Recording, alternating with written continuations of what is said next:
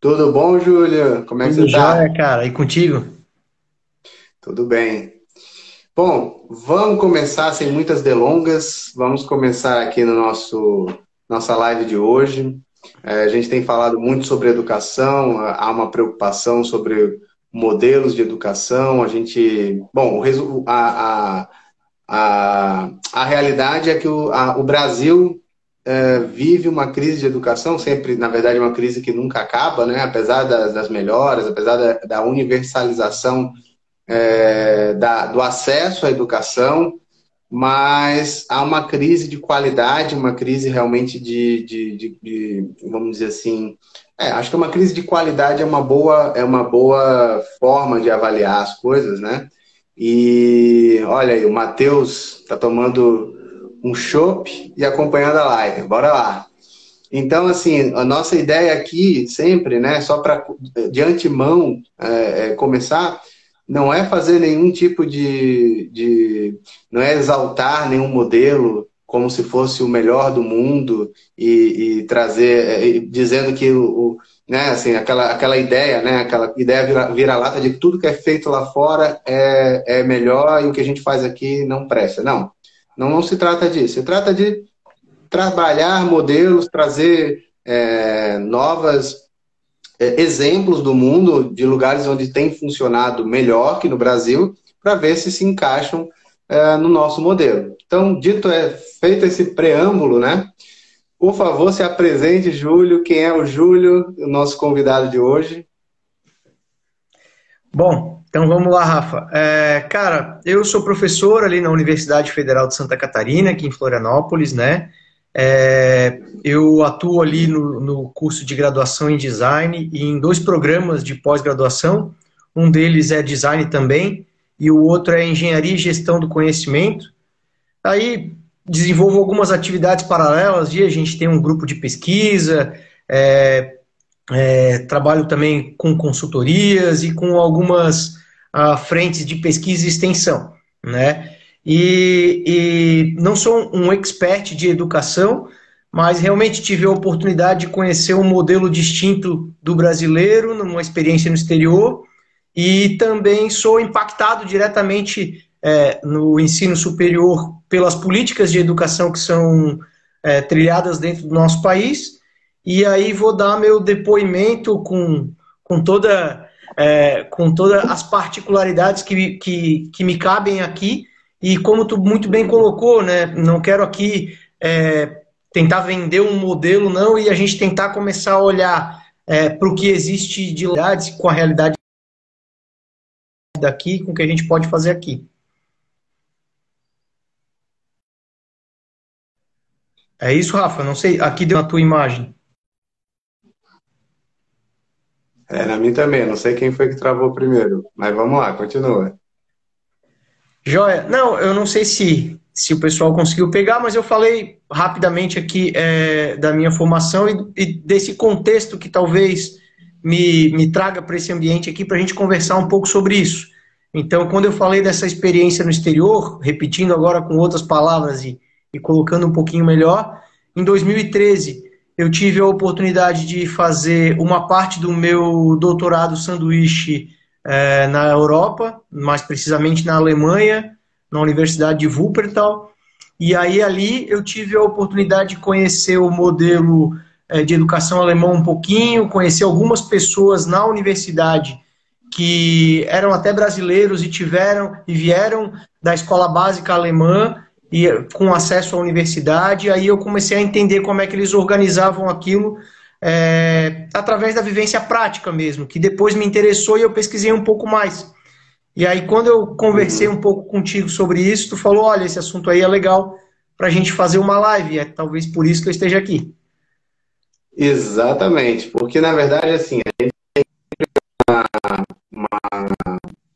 questão relacionada a, a, ao modelo, né? O que, o que, que o que, que não tem funcionado na nossa, na nossa realidade e o que, que pode ser usado né, para melhorar a nossa educação. Né? Então, é, essas, essas comparações são muito mais para gerar novos insights, novas possibilidades, do que necessariamente fazer um copia e cola é, diretamente, vamos dizer assim, para a nossa realidade, até porque a realidade brasileira é muito diferente da realidade alemã. Né? E de antemão também é interessante a gente colocar é, quais são assim os nossos, o terreno comum, né, de onde a gente está partindo, pensando que a gente está falando aqui de política pública, né, de, de, de políticas públicas se faz pensando uh, num coletivo, na maioria, né? Não, não se faz política pública pensando na exceção. E isso é muito importante se dizer, porque aí alguns aspectos, como, por exemplo, o mérito, que é algo importante, né? A gente, a gente é, é totalmente entende a função do mérito, né? A função do mérito é diferenciar as pessoas, os indivíduos, né? Em determinadas situações. Mas política pública tem a ver com oferecer o melhor sistema possível para, que de, para dar a partida, né, o ponto de partida mais próximo possível. Então, estava falando que sobre a questão do mérito, né? O mérito é, tem, é, é muito importante na sociedade para diferenciar os indivíduos, mas ele não pode ser pensado como forma de é, única e exclusiva de avaliar políticas públicas em educação. O ideal é que a gente tenha um modelo, o melhor modelo possível, para dar o ponto de partida é, e aí a gente poder ter o ponto de partida mais. É, é, melhor ponto de partida possível, sabendo que não existe como oferecer, é, vamos dizer assim, a, a, a igualdade é, de forma absoluta. Isso é impossível. Né? Então, esse é o ponto de partida. Então, vamos lá. Vamos começar então. Me fala da tua experiência é, com esse modelo e me fala, vamos dizer assim, tu vai trazer para mim como é que funciona esse modelo e eu vou e a gente vai fazendo esse paralelo com o modelo brasileiro. Show de bola. Tá. Então, assim, é, eu até, para não falar besteira aqui, fui dar uma olhada de novo para checar se eu estava com a, com a leitura certa e fiz até uma colinha aqui para a gente não, não, não se perder aqui. Mas o legal é a gente entender assim. É, o modelo alemão tem algum, alguma similaridade é, na escola básica com o nosso, então ele tem o primário com seis anos lá, né, de, de, de duração, e aí a partir é, do uhum. que a gente teria como quinta série, né, ele, ele começa a se dividir em níveis. E aí é que eu acho que ele se diferencia um pouco do nosso modelo. Então, são três níveis que eles trabalham lá, né? É, o primeiro nível vai de quinta a décima série, tá? Em alguns estados, em algumas especificidades, não chega aí até a décima, para na nona, na nona série. Mas, via de regra, a gente pode pensar de, de quinta a décima série. E o primeiro nível, a primeira escola, ela é desenhada para o cidadão comum, para o cidadão que vai fazer os serviços é, é, comuns do dia a dia alemão, que vai ajudar na rotina alemã, que vai atuar lá na, na padaria, na estação de metrô, enfim, nas atividades cotidianas é, regulares, assim. É, ah, o segundo só, nível... Só te, fazer, só te fazer uma pergunta logo de cara. Ah, falou que vai de quinta a décimo ano ou quinta ao nono ano. Começa com quantos anos? A, a, a entrada nesse quinto? Uh, eu, eu, eu, eu acredito que a entrada nesse, nesse quinto ano é de 10 a 11 anos, tá, Rafa? Mas eu não tenho certeza, tá? Tá. E também há uma, há uma certa flexibilidade de cada estado, né? De, de eles podem é, decidir quantos anos, ou seja, já é um diferencial para o modelo brasileiro, né? Que geralmente é centralizado e vem de cima para baixo a, a ordem, né? O modelo Isso. brasileiro é altamente centralizado. E nessa, nesse primeiro nível de escola, tá? Agora eu vou descrever um pouquinho o segundo. O segundo nível, ele também vai de quinta a décima, esse é obrigatório até a décima, então todas as escolas vão até a décima, né? E são para serviços um pouco mais específicos ou um pouco mais complexos, né? Aí uma, uma interpretação minha e também do que eu ouvi de alguns que fizeram escola lá, é, de que isso se assemelharia um pouco mais ao nosso ensino técnico, né? Ou aquelas antigas escolas técnicas que a gente tem aqui, onde nesse último ano você já faz alguma formação mais específica para atuação numa determinada área. Né? Esse é o segundo nível. Então é ali provavelmente que sai o, o marceneiro, o cara que vai trabalhar é, com serviço, é, sei lá, de funilaria, alguma atividade é, laboral mais específica, né? Mas ainda assim da rotina, do cotidiano e tudo mais. Né? Essa é a segunda escola. Uhum. E aí, a terceira, ela tem uma extensão um pouco maior. Ela vai da quinta décima primeira série. Ela avança um pouco mais nos estudos. E lá no, nos dois últimos anos, ele, ele presta uma prova que chama Habitua, que é o equivalente. Ele não é, ele não é o equivalente ao nosso vestibular, ele seria o equivalente a um Enem, assim, vamos colocar dessa forma. Tá?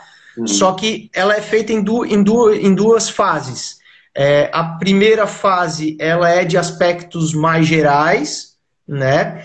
E a segunda fase ela já tem uma prova mais específica segundo as, os teus interesses, segundo a, a, a, universidade que tu estás mirando, né? Uhum. E aí, eu não vou conseguir explicar aqui como é que forma essa nota, eu até hoje fui procurar para ver se conseguia trazer aqui, mas é extremamente complexo como é que forma a nota, mas eles têm uma escala de graduação final lá, que vai bater de, é, no, em até 15 pontos, mas entra na universidade quem fizer a pontuação de 1 a 5 sendo 1 a melhor nota e 5 a nota de corte, né? E aí, conforme essa graduação de pontuação, é que o sujeito vai poder escolher a universidade que ele vai prestar. É, localidade, curso, tudo mais. Ou, e, e, como é que funciona? Não falou a universidade, mas não os cursos, é isso? É, é, desculpa. O curso e a universidade, porque elas têm os rankings, têm as preferências e tal, né? Aí também entra uma, uma outra, uma outra, um outro esquema lá para calcular isso que tem a ver também com a região e que você mora, e que você está pretendendo ir e tal. Entra outros aspectos, pelo que eu me recordo, tá? Isso eu já procurei hoje, não achei mais conteúdo, mas eu me lembro das conversas com o pessoal lá, que era uma coisa mais ou menos assim. Então vamos recapitular você tem da, do, da, do, primeiro ciclo, que seria do é, quinto ano ao décimo ano, ou nono ano, dependendo do estado, né? Que é isso. uma formação que a gente poderia chamar de ensino fundamental, é isso? É, ele é, é o equivalente a isso, acredito que sim. Uhum. E ela é voltada é... para a formação do trabalhador laboral comum, vamos colocar dessa forma, né? Tá, então quer dizer que todo o ensino ele está sempre interligado com a questão formativa laboral, é isso? Com o trabalho. Tá, tá exatamente. Tá, que já é um diferencial do nosso modelo, né? O nosso modelo ele só vai, ele só vai falar de trabalho, uh, vamos dizer assim, em algumas escolas de ensino médio, né? As escolas técnicas. Ele, né, até esse ponto a gente não tem essa essa, vamos dizer assim, ligação direta entre o mundo do trabalho e, e educação. Então já, já tem uma diferença, outro diferencial bastante grande é, em relação ao modelo brasileiro. E aí você falou que tem outro ciclo que é, é do quinto ao décimo ano, que seria uma espécie de ensino médio. Isso, é uma espécie de, de, de ensino médio. Ele tem a mesma, o, o mesmo tempo de duração, uhum. né? A única diferença, como eu te falei, em alguns estados tu pode é, encerrar o, o nível 1 no, no, nono ano, e nesse aqui, obrigatoriamente, todos vão até o décimo ano, né? Mas nesse segundo nível é que ele já tem uma formação mais é, específica, né? Principalmente no último ano, pelo, Hum. E antes desse primeiro ciclo tem uma formação. É por que começa no quinto ano? Porque já tem uma formação, uma, um ensino infantil, é isso? Anteriormente? Ah, é, o que eu falei, tem aquele ciclo primário infantil, exato, que dura seis anos, e aí é no secundário, é. que eles chamam de secundário. E aí cabe um, um parênteses bem legal. Agora que tu mencionou, vale a pena a gente puxar isso aqui. É, são escolas separadas, tá, Rafa? Você não tem é, os diferentes níveis na mesma escola. Então, o aluno que está no nível 1 vai estar tá numa escola, fisicamente numa escola, no nível 2 vai para outra e tudo mais. E são as professor, os professores que determinam ali é, para qual nível cada aluno deve ir, tá? Então, conforme a performance que ele tem ali dentro, ele tem uma recomendação. Olha, esse aluno aqui é, tem uma performance que justifica ele ir para o nível 2, ou ele tem determinadas expertises, habilidades que justificam ele para o nível 2. Parece que também tem é, uma constante avaliação vocacional ali também. e você pode ir fazendo essa migração de escolas, tá? E aí, nesse ponto que eu queria já fazer um, um adendo bem legal. Eu me lembro bem do caso do Ronald, que é meu amigo, não sei se ele vai aparecer em algum momento aqui na live, mas o Ronald, ele, é, ele era filho de uma brasileira que casou com um alemão, e com 14 anos ele foi para a escola alemã, foi morar na, Ale, na Alemanha, né, ali próximo à região onde eu estudei, e naturalmente, ele não sabia uma palavra de alemão quando chegou lá com 14 anos. Então ele tomou pau, muito pau na escola. Ele, ele, ele teve muita dificuldade por conta da língua, obviamente. E aí, uhum. naturalmente, ele estava no primeiro nível, né? E aí ele conversando com, a, com as professoras, a, a, os pais também falando e tal, eles falaram o seguinte, olha, você consegue atingir o nível 3 sim. Só que assim, ó, você vai refazer a escola até estar habilitado a trocar de escola. Então, assim, é, nos dois últimos anos, na, no nono e no décimo ano, ele ficou repetindo ad eterno, ad eterno não, mas assim, várias vezes, até atingir o nível de subindo de escolas. Então, ele, no, no, provavelmente, agora não vou lembrar de cabeça, assim, mas provavelmente no oitavo ano do nível 1, ele ficou repetindo até atingir nível para ir para a segunda escola. Depois ele ficou repetindo no nível 2 até atingir nível de ir para a terceira escola. E aí na terceira escola que ele foi até o 13 terceiro ano e fez a habitua que habilitou ele para entrar lá em Wuppertal, ele fazia engenharia mecânica, que era que é um dos cursos mais fortes da, da Uniwuppertal que tinha lá. E que, uhum. curiosamente, ele teve a, a sorte de encontrar vários brasileiros, porque os brasileiros daqui que saíram para o Ciências Sem Fronteiras eram alocados pela expertise. Então eu sei uhum. que, embora eu não tenha estudado mecânica lá, lá era um curso muito forte em mecânica. Então legal assim você contar o caso do Ronald, que assim, o cara que chegou no nível 1 ficou é, refazendo, porque para ele o tempo não era o problema, ele queria, na verdade, ter acesso à universidade. E se eu não estou enganado, ele foi ter acesso à universidade com 24 anos. Né? Então ele demorou bastante, mas conseguiu. E aí é, é, estudava lá na mecânica e, e, era colega nosso lá, assim. Então isso foi uma coisa que me chamou muito a atenção. Essa possibilidade de você migrar entre as escolas desde que houvesse uma recomendação. Pelo que eu me lembro do nível 1 para o nível 2 é a professora, e do nível 2 para o nível 3 é que agora eu não tenho certeza quem é que faz essa avaliação. Mas do nível 3 para a universidade tem a Abitua, que é bem famosa, né? Que é essa uhum. prova de duas camadas é no, décimo, no décimo segundo e no décimo terceiro ano. Então quer dizer que, na verdade, as salas, é, deve ser comum ter salas com pessoas de idades diferentes, então, na, na Alemanha. Eu Porque acredito que gente... sim. Eu acredito Porque aqui que a gente tem uma certa, uma certa conformidade, né? É, de idade, assim, que acaba gerando, inclusive quando você tem é, pessoas de idades distintas na mesma, em salas, por exemplo, ensino médio ou, ou ensino fundamental, e pessoas que não, é, que vão repetindo, né?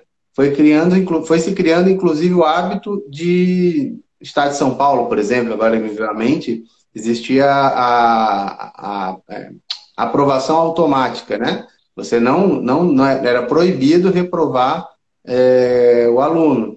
Então, isso criar para não criar esse, essa esse, é, desmotivação é, de um aluno mais velho ficar com crianças mais novas. Isso na Alemanha, pelo visto, não seria um problema.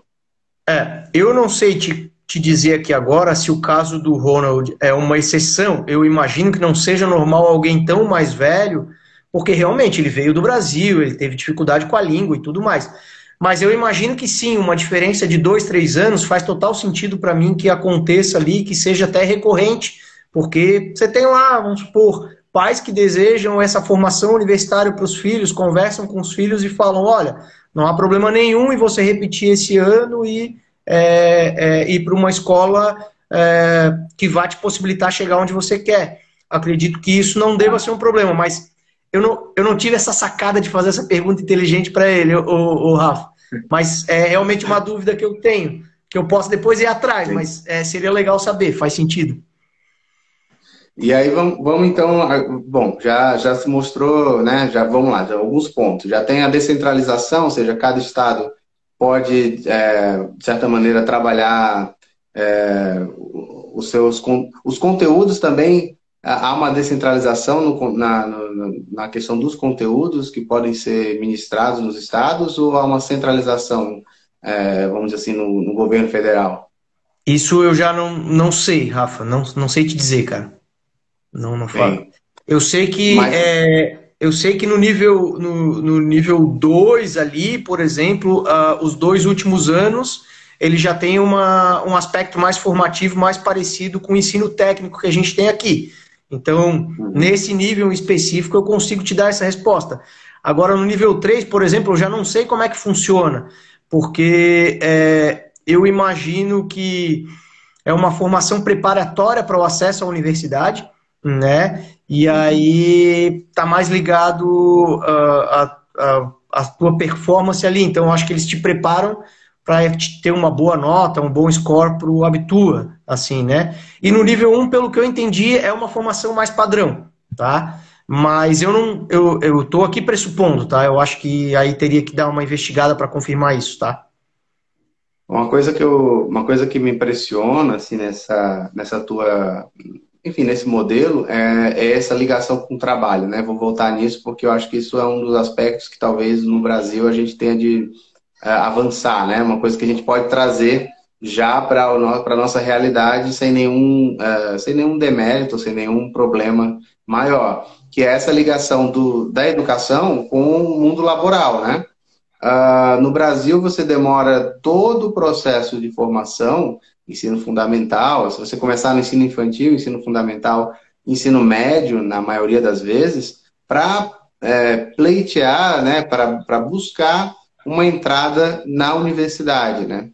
E isso acaba sendo, vamos dizer assim, a, a, a princípio, a sua a única chance de ter uma profissão, é, né, uma profissão é, é enfim, tanto é que criaram-se, inclusive, nos últimos 10 anos, né, ou talvez um pouco mais, a, a, os, as graduações tecnológicas, ou seja, é, formações que eram. É, os tecnólogos, é, que eram formações claramente né, é, técnicas que se tornam é, nível superior pelo simples fato, aí quero ver se você concorda comigo, pelo simples fato de as formações técnicas serem de alguma maneira vistas com preconceito no Brasil, né? Como se fosse uma, uma coisa menor.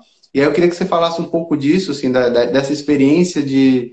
A gente conversou um pouco na, né, antes, né, um, naquele dia que a gente é, conversou a respeito desse assunto, sobre como as pessoas que não chegaram à universidade, mas fizeram esse, essa formação técnica, tem uma. Como é que é a vida dessas pessoas?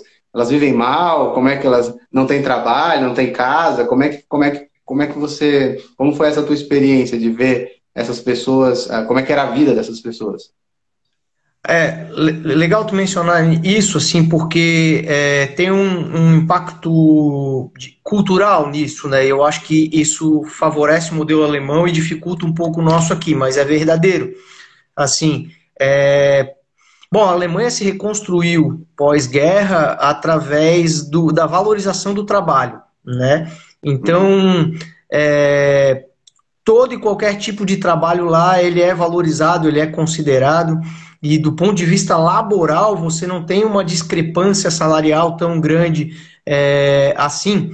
Então, assim, não me arrisco a falar aqui em cifras, mas é, eu lembro que certa vez nós brasileiros lá fizemos um exercício de que nossos professores lá não chegavam a receber é, mais que duas vezes o que recebia o pessoal que trabalhava no metrô.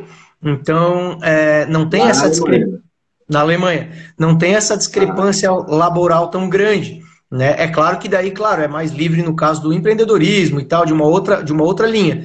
Mas no, no labor não era tão grande assim isso já diminui alguns preconceitos que, que você poderia encontrar. Além disso, a questão do trabalho é realmente muito valorizada.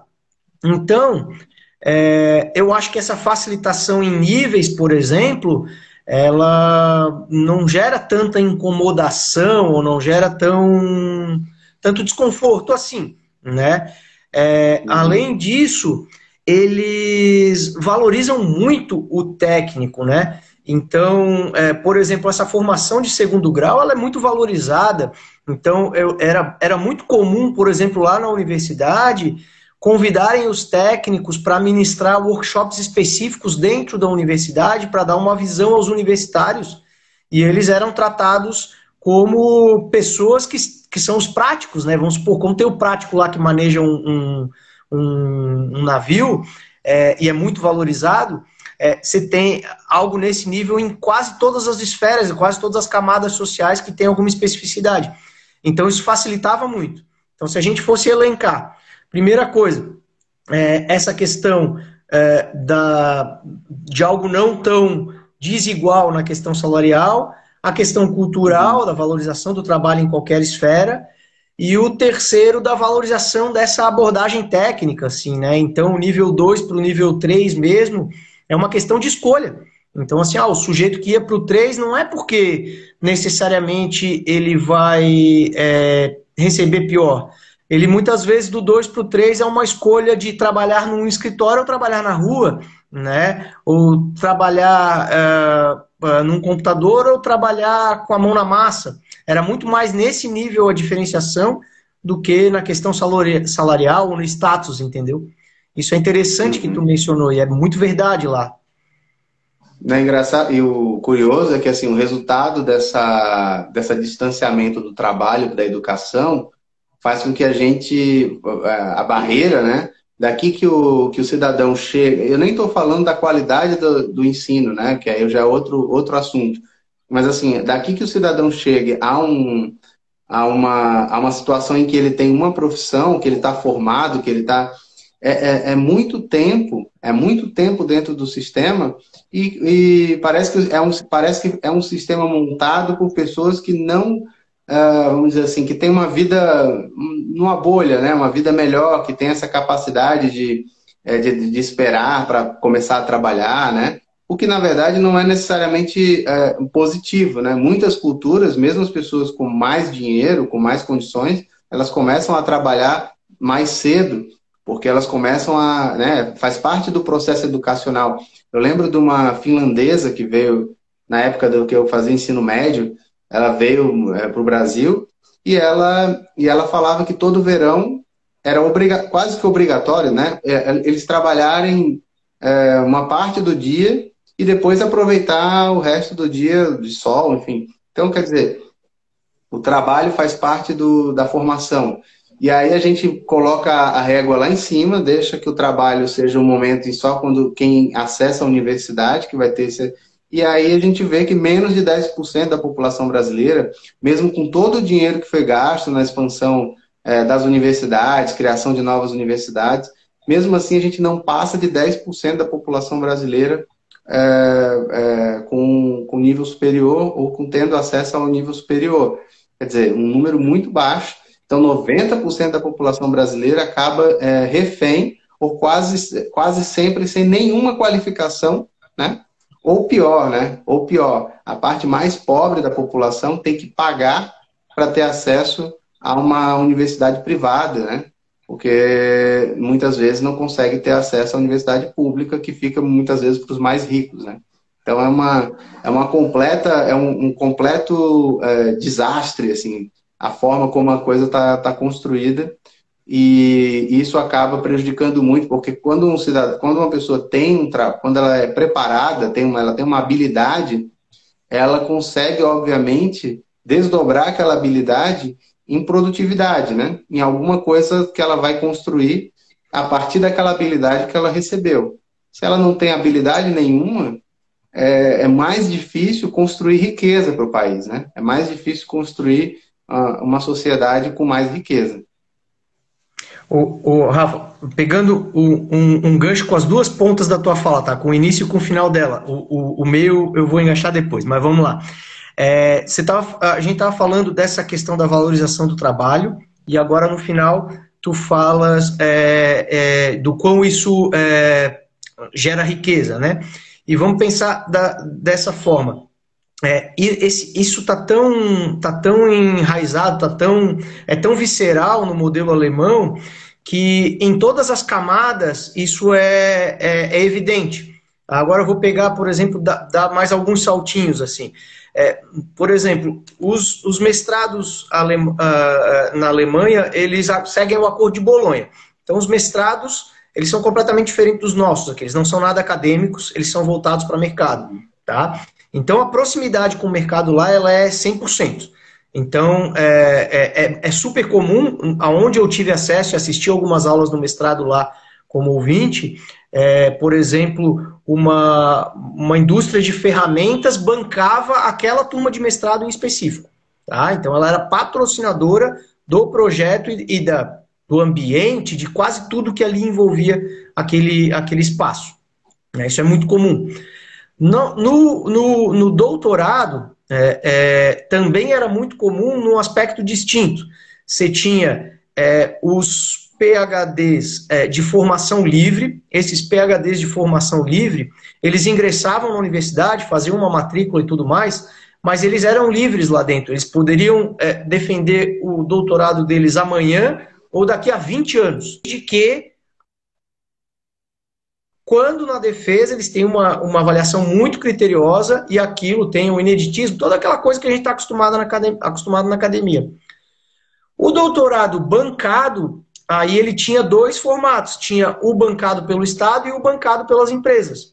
O bancado pelo Estado seguia os prazos e o rigor que o Estado impunha, e o bancado pelas empresas, o acordo firmado com a empresa.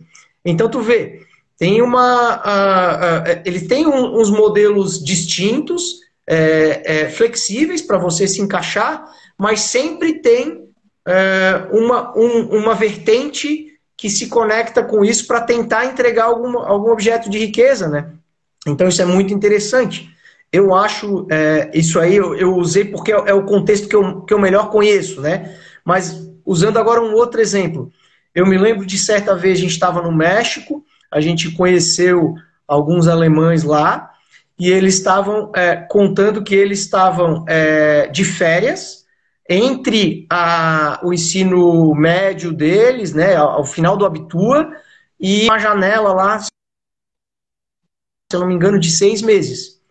E aí é, eles é, resolveram ir ao México, aproveitar para fazer turismo e fazer um trabalho voluntário num país em desenvolvimento, porque isso contava muito lá, esse labor que eles faziam ali, contaria muito para frente na universidade. Então eles uniram o útil ao agradável, né? E saindo do Abitua foram procurar um trabalho numa região que eles nunca tinham visitado, num, num, conciliando com um certo turismo, mas também com vistas a aproveitar essa experiência lá na, na trajetória profissional deles, é, na academia, que isso ia contar, sabe? Então, tu vê que a gente começou falando lá dos três níveis do secundário deles lá e de como isso conecta, mas isso se conecta também no mestrado, no intertício ali entre a escola e a universidade e também lá no PhD, também lá na, no doutorado.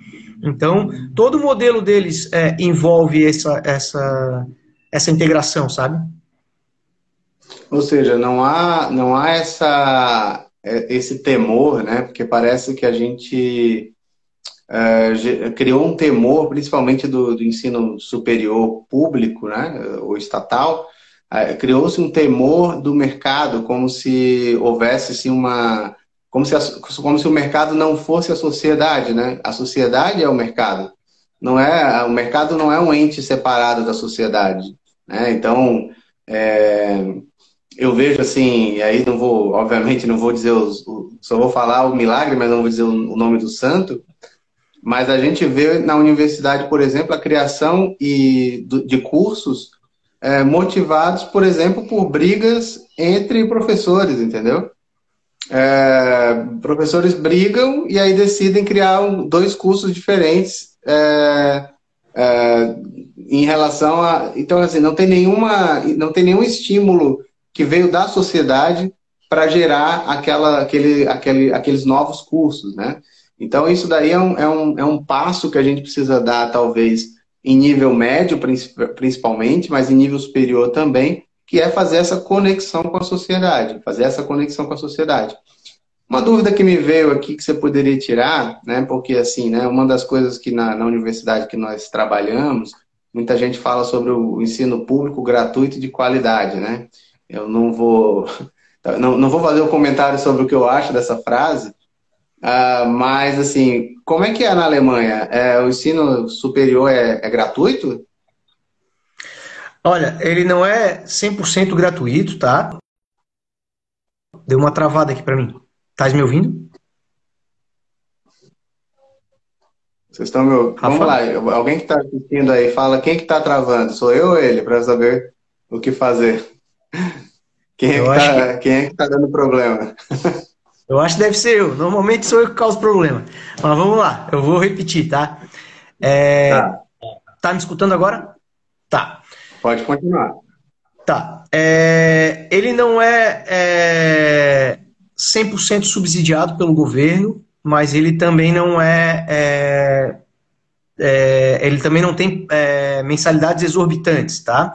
Então, é, pelo que eu me recordo aqui de, de, de cabeça, é, a, a mensalidade, eu estou falando lá em 2000, uh, ah, desculpa, o custo semestral em 2013 era algo em torno de 400 euros, né? É um valor, hoje, com a moeda uh, na valorização que está, dá um valor significativo, mas eu me lembro que na época era um valor factível, assim, era um valor ok. Né? Tinha várias modalidades que você conseguia pegar um apoio governamental para que essa parcela não ficasse tão alta e tal, mas era um modelo híbrido, né? Então, eh, para aquilo ali existisse só com essa mensalidade, aquela universidade não se sustentava, né? Em, em contrapartida, é, também de esse pagamento da mensalidade pelo aluno.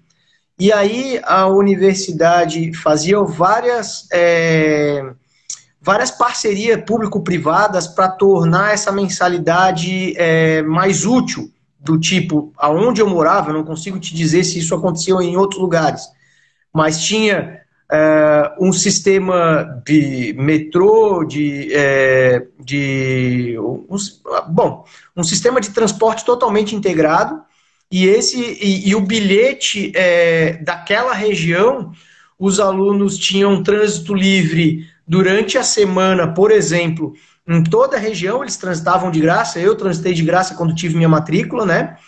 E e ainda no final de semana eles criam uma espécie de benefício, por exemplo. Eu achava isso muito legal, muito curioso. É, o Rafa veio me visitar, ele é, é, tá ali simplesmente de visita, mas se ele tá comigo e eu sou estudante, no final de semana eu consigo levar o Rafa para passear de graça comigo, desde que seja no final de semana em horários específicos. Então eles geravam alguns benefícios assim, é, entradas em alguns lugares e tal, mas não era é, diretamente subsidiado pelo governo, eram umas parcerias locais que eles desenvolviam. Aí eu não sei como é que essa parceria era feita, mas é, eles geravam esse tipo de, de, de, benefício que aí tornava um pouco mais barato ainda essa mensalidade. Algumas eram é, entidades público-privadas, outras eram 100% privadas, né? E funcionava, funcionava super bem. Eu achava isso muito curioso, assim, eles tinham um modelo diferente, assim. Até eu demorei um tempo para entender, sabe, Rafa, assim, qual era as reais cidades que eu poderia ir com aquele transporte de ônibus, porque era um raio bem grande, tá? Então eu lembro, eu morava em Wuppertal, que é mais ou menos, vai lá, de trem, algo perto de duas horas da Bélgica, né? E, e certa vez eu tive que fazer uma entrevista do meu doutorado em Hamburgo, que era longe pra caramba de onde eu estava. E eu fiz quase 70% do trajeto sem pagar nada, porque o meu distrito cobria até a última instância lá, desde que eu pegasse os trens, é, que não eram os express, né? E aí, dali para frente, eu paguei um, custo, um custo quase irrisório para chegar em Hamburgo. Então, foi um, um, trajeto de viagem super grande que eu consegui usar esse benefício que eles tinham feito lá. E aí, é, o sistema de transporte ali passava por diferentes empresas, tá? É, se eu não estou enganado, é, de Wuppertal era uma, era uma empresa público-privada, mas a, do, do, distrito seguinte já não era, entendeu? Mas estava tudo integrado naquela rede, assim. E eles fizeram uma parceria para a área toda.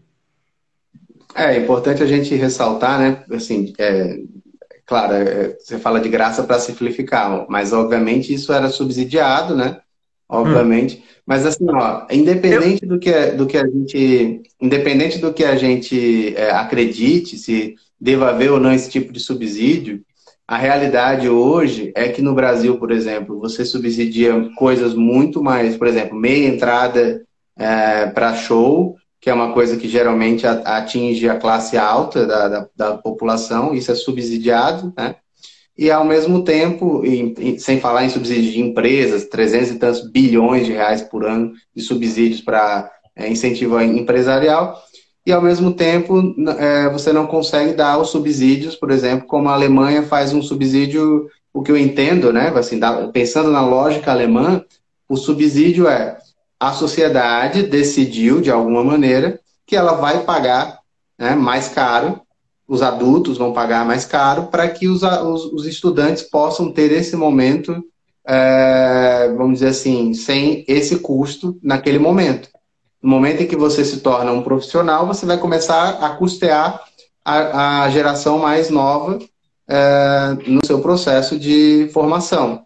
Então, há uma, vamos dizer assim, um, um, custo, um custo compartilhado, provavelmente uma, uma, um acordo, né, entre aspas, né, uma, uma, entre, na sociedade que se permite fazer isso, além de diversas parcerias é, público-privadas, como você falou, há, há, também a responsabilização por meio da mensalidade, ou seja, é um universo muito diferente da realidade que a gente vive aqui, levando em consideração que as universidades, a, UFSC, por exemplo, ela tem quase 100% da sua, do seu custeio vindo do pagador de impostos.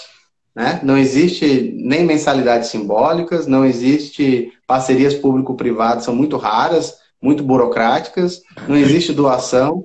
Então, quer dizer, você tem um modelo quase soviético, e eu, eu, eu, eu, ainda um dia vou estudar um modelo soviético, que é capaz do modelo soviético ainda assim ter parcerias com empresas, é, é, é diferentemente da UFSC. Ou seja, nós temos um modelo soviético frente a um modelo que a gente pode chamar de social-democrata, né? Social-democrata, ou seja, que as responsabilidades são compartilhadas entre a sociedade, entre as empresas, enfim, não há esse, esse peso nem para um lado nem para o outro, né? Enfim, independente do, do modelo de Estado que a gente acredite, com certeza, se a gente tivesse ao menos esse modelo, já seria um avanço em, em, em direção a um modelo mais é, é, com responsabilidades compartilhadas, eu imagino. Ô, ô Rafa, mas tem um, um, um, ponto que eu, que, eu não, que eu não detalhei bem e que eu acho legal a gente falar, por exemplo. Eu lá, é, eu, enquanto estava lá, eu atuei desde a graduação, mestrado e fiz até os seminários de doutorado lá, tá? Porque eles não têm disciplinas no doutorado. Mas, enfim, é, eu talvez não tenha deixado muito claro, até porque eu não, eu não conheço como é que era o modelo de contrato, tá? Mas na, tanto na graduação quanto no mestrado, eles tinham um projeto, por exemplo, com a WSW, que era a empresa local que fazia o transporte público lá. Então, eu acho que esse não era um subsídio financeiro, tá? Eu acho que era uma. Eu acho, agora eu estou supondo, tá? Eu acho que era uma parceria de troca. Então, a gente fez, por exemplo, um projeto de sinalização é, para o sistema de metrô. E aí eu não sei te dizer se era essa troca direta, mas a gente tinha é, é, trânsito livre nesses horários, nessas condições na operação do bilhete. Então, não necessariamente eu acredito que tinha uma troca financeira, que tinha o Estado lá subsidiando. Era uma flexibilização contratual que aquela universidade tinha para fazer com parceiros locais uma espécie de permuta. Eu acho isso muito inteligente né? Muito melhor ainda. Melhor ainda. É, no mestrado eu tenho certeza que isso acontecia, tá? Mas esse projeto em específico era da graduação. Então eu não sei como é que funciona, porque é uma coisa maior, é mais gente. Mas é, é, isso é real, eu vivi isso lá, tá? Eu fiz um projeto de sinalização de design para o metrô local e, e tive de, de, um outro lado um benefício de poder transitar lá é, sem custo. mas isso não necessariamente onerou o Estado, entendeu? Então, eu acho essa Sim. flexibilidade fantástica que eles têm lá. A gente via assim, Rafa, não, não posso também dizer que a Alemanha não é um país burocrático, tá? Ele é extremamente burocrático. Mas para essas negocia negociações entre parcerias público-privadas, parceria é, desse tipo, ele, eles são muito mais ágeis que a gente, sabe? Rola uhum. muito. Isso é muito legal. Ah, é, a gente não, a gente é, não, não tem agilidade, assim, é, é, eu sempre conto essa história, mas vou contar mais uma vez, que é um, tem um escritor, que agora eu esqueci o nome dele, que é lá de São Carlos, em São Paulo, que ele, ele não tem filhos, enfim, ele queria doar o sítio dele, queria doar o sítio para a UFSCar, Universidade Federal de São Carlos, né? Simplesmente ele levou para doar o sítio cinco anos da vida doando o sítio e ele teve que pagar impostos pela doação a, a, do sítio para a Universidade Federal. Quer dizer, ele queria muito doar, ele realmente, é, provavelmente era um, uma missão de vida, ele queria deixar ali, enfim. Mas quer Imagina dizer. Imagina quantos desistiram, é o... Não, e qual é o estímulo que você tem para doar para as universidades federais? Primeiro, o, o dinheiro vai cair num fundo perdido, né? vai cair num fundo que a gente não sabe é, para que, que vai ser usado, porque ele cai no, na União e a União manda para a universidade. Você não tem como é, fazer doações diretas para projetos assim específicas. Falar, eu quero doar para comprar, sei lá, computadores para esse. Então, assim, é, toda estrutura, né, toda a, a, a, acredito que a Alemanha é burocrática, com certeza, mas duvido que ele se aproxime desse monstro burocrático que não deixa que as pessoas. E eu, e eu tenho a impressão de que é isso, assim, quanto mais dificuldades você colocar para que essas parcerias aconteçam, mais você vai ter que é, buscar do Estado. É, olha, ninguém doa, ninguém não tem parceria, ninguém doa, então o Estado tem que manter a, a universidade 100%. Quer dizer, bom, Uh, bom, eu, eu, por mim, assim, eu estou bem satisfeito com, com, essa, com esse comparativo. Uh, o que, que, mais você poderia no, nos trazer nesse dia para a gente ir finalizando a nossa live? Cara, o que eu acho assim é, é, como tu colocou lá no início da live, assim, é difícil a gente é, tentar importar os modelos na íntegra, né? mas eu acho que se a gente é, aqui tiver, para algumas pessoas para quem vai assistir depois, começar a pensar que tem modelos diferentes em outros lugares e, e com algumas especificidades é, adaptadas aqui, eles são passíveis de funcionar aqui, né? A gente falou aqui, talvez, é, esse modelo do secundário deles em três níveis seja uma coisa de política pública complexa e que o nosso papel aqui é talvez mostrar que existe e começar a fomentar.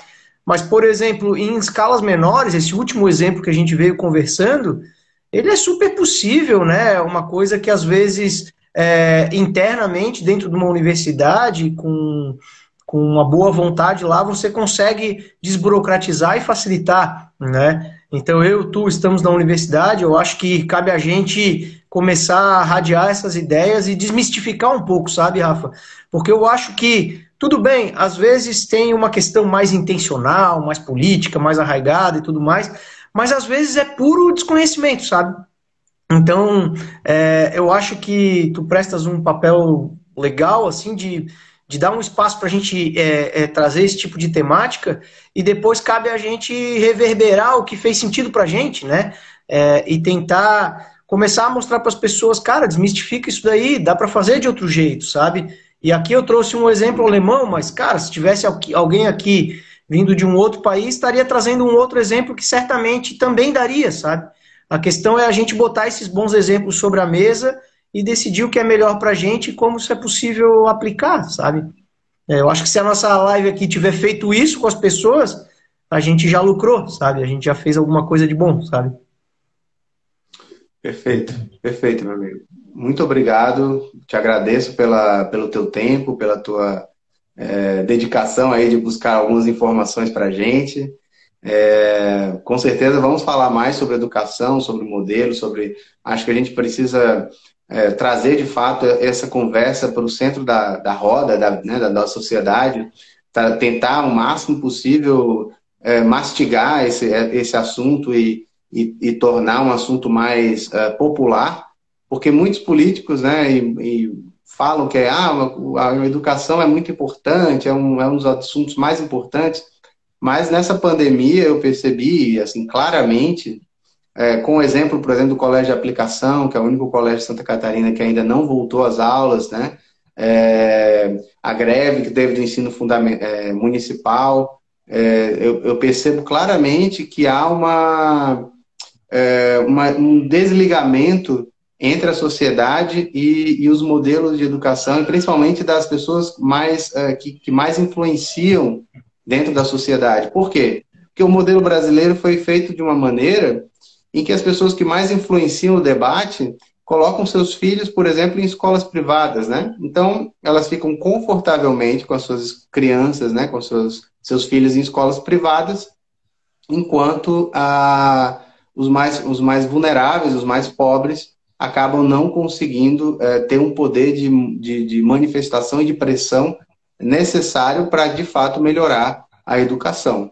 Então, é, eu acho importante a gente trazer, a gente que de alguma maneira está numa situação confortável, ficar martelando e trazendo esse assunto para a roda, para a gente poder é, ver se alguma coisa vai mudando. É, né? Eu não acredito, obviamente, em mudanças revolucionárias, mas qualquer caminhar para uma mudança de fato na qualidade do ensino brasileiro vai fazer diferença nas próximas gerações. É isso, meu amigo. Muito Show obrigado. Bola, Rafa. Foi um prazer estar aqui, cara. Quando precisar, chama a gente. Valeu. Com certeza. Um obrigado, abraço. Boa Sucesso. noite. Tchau, tchau. Boa noite. Valeu.